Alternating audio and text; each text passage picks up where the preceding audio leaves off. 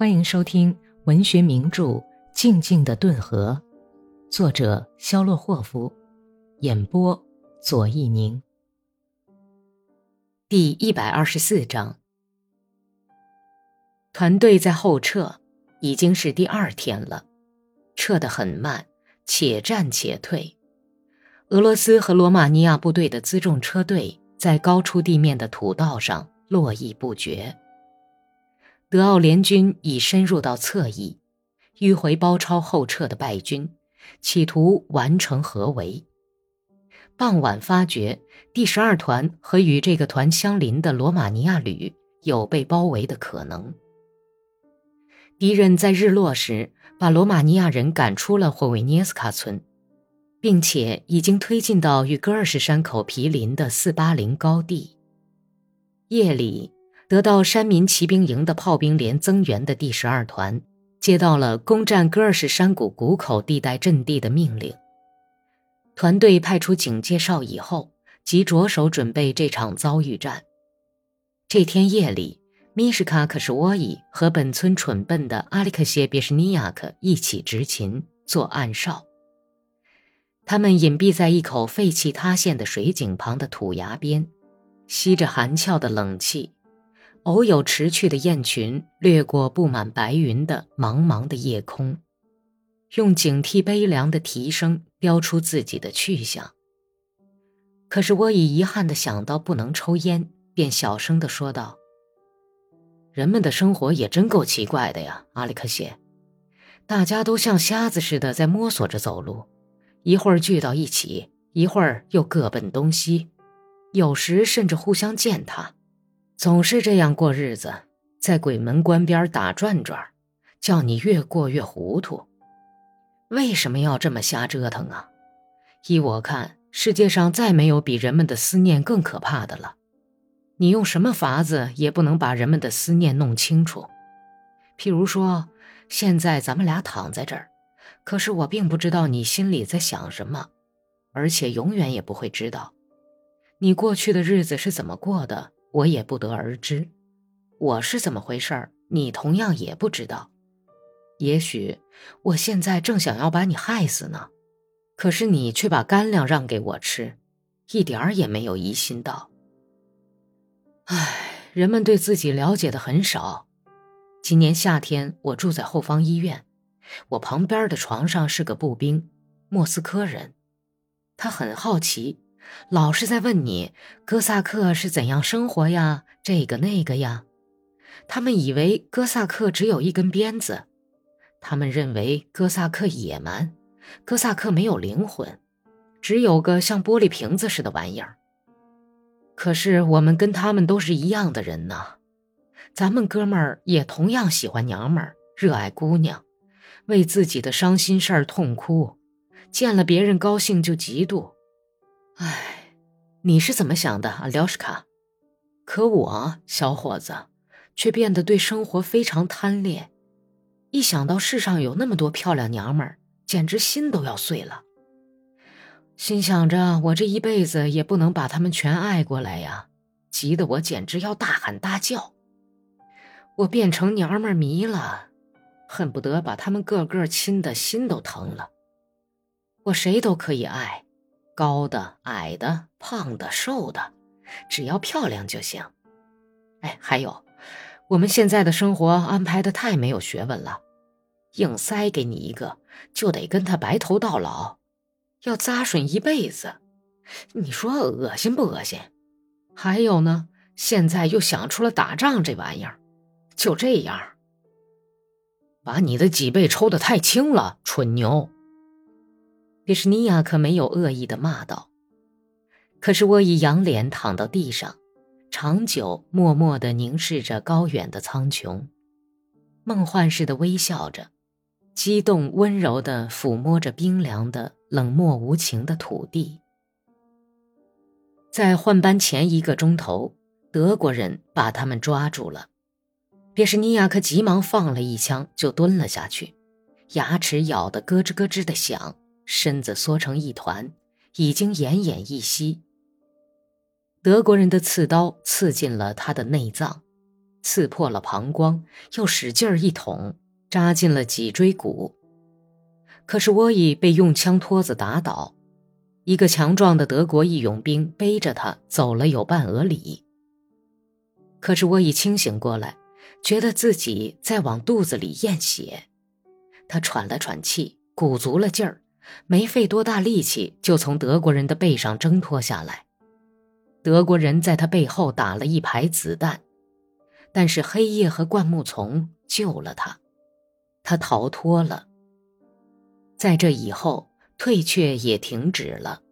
俄国和罗马尼亚部队已经冲出了包围圈，第十二团被从前线撤下来，调到离他们原来的防区左面几俄里的后方。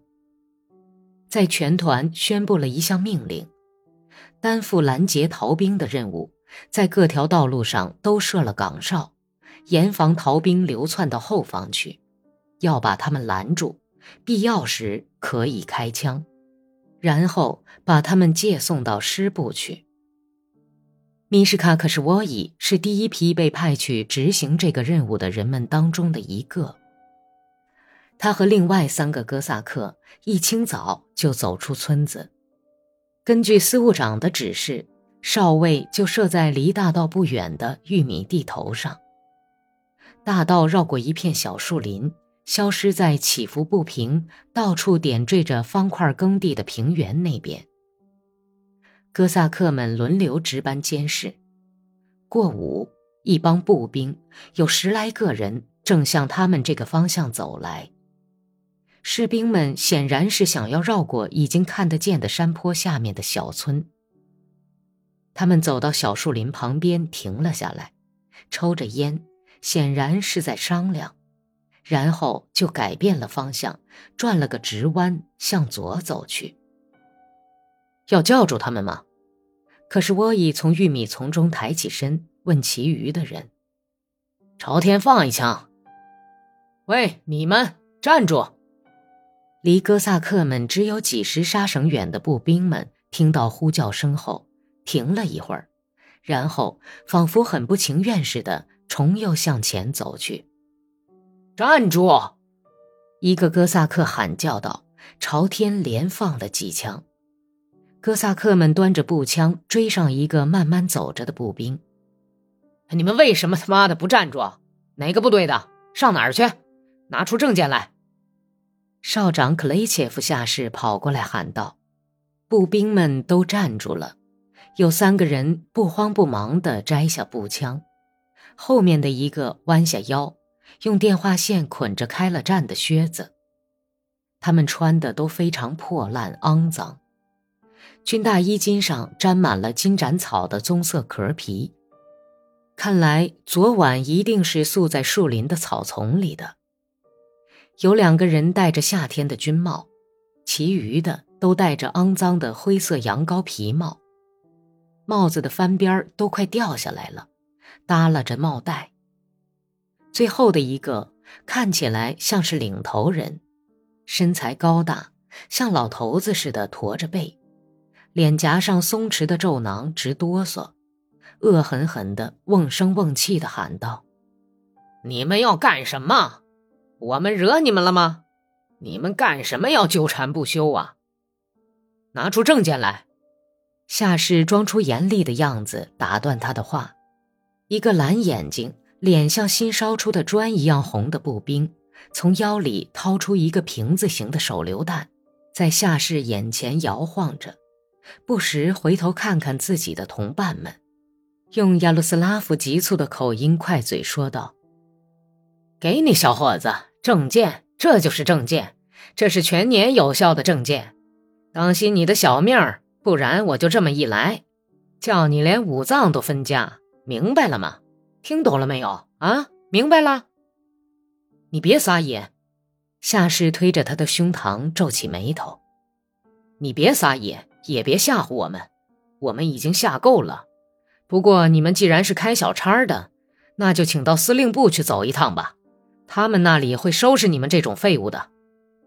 步兵们交换了一下眼色，从肩上摘下步枪。其中一个黑胡子、干巴瘦，看样子像个矿工，他把愤怒的目光从可什沃伊身上转到其余的哥萨克们身上，低声说道：“现在我们只好用刺刀来对付你们了。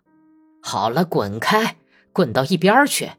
哪个敢上，我就开枪，绝不含糊。”蓝眼睛的步兵把手榴弹举在头顶上摇晃着，在前面走的那个高个子、驼背的步兵拿着生了锈的刺刀尖儿。划了一下下士的大衣，像矿工样子的家伙嘴里骂着，朝克什沃伊挥起枪托子。克什沃伊的手指头在机枪上直哆嗦，夹在肋部的枪托也在跳动。有一个哥萨克抓住一个矮小步兵的大衣领子，伸出一只手去摆弄着他，担心的回头瞅着其余的人，害怕他们从后面打他。玉米茎上的干叶子沙沙作响，绵延的群山在起伏不平的田野的边际上闪着蓝光，红毛的母牛在村外的牧场上徘徊，秋风在小树林子外卷起阵阵冰冷的尘埃。忧郁的十月白昼，和平昏沉，暗淡的阳光下的自然景物显得那么安逸肃静。可是就在不远的大道边，人们却在失去理智的仇恨中乱成一团，正准备用他们的鲜血去污染吸足了雨水的、已经播了种的肥沃土地。激动的情绪已经有点缓和了，步兵们和哥萨克叫嚷了一阵以后，谈话的口气已经有些软了。我们刚从前线上撤退下来才三天，我们没有往后方去。可你们却往后方逃，也不害臊！你们扔下战友，谁来把守前线呢？哎呀，你们这些人呢！我的战友肋条骨都叫德国人刺透了，我是和他一起在当潜伏哨的。可是你们却说我们连火药味儿都没闻到过，你闻到的火药味儿跟我们闻到的一个样。可是我已恶狠狠地说：“别在这扯淡了。”一个哥萨克打断他的话：“到司令部去，用不着跟他们废话。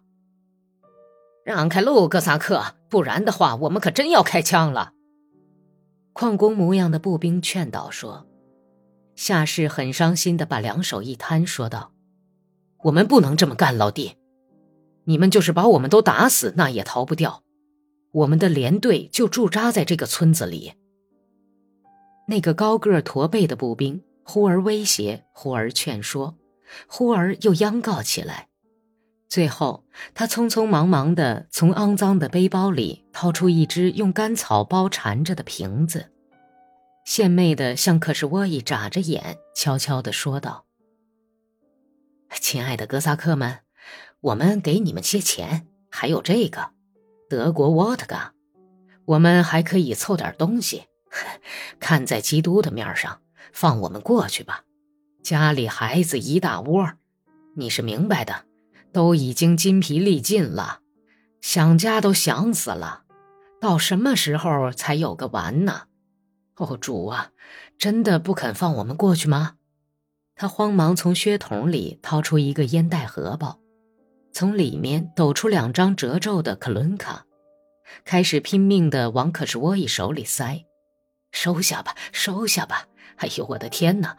你不必为我们担心，没有钱我们也可以混下去。钱呢，这不要紧，没有钱也行。收下吧，我们再凑点儿。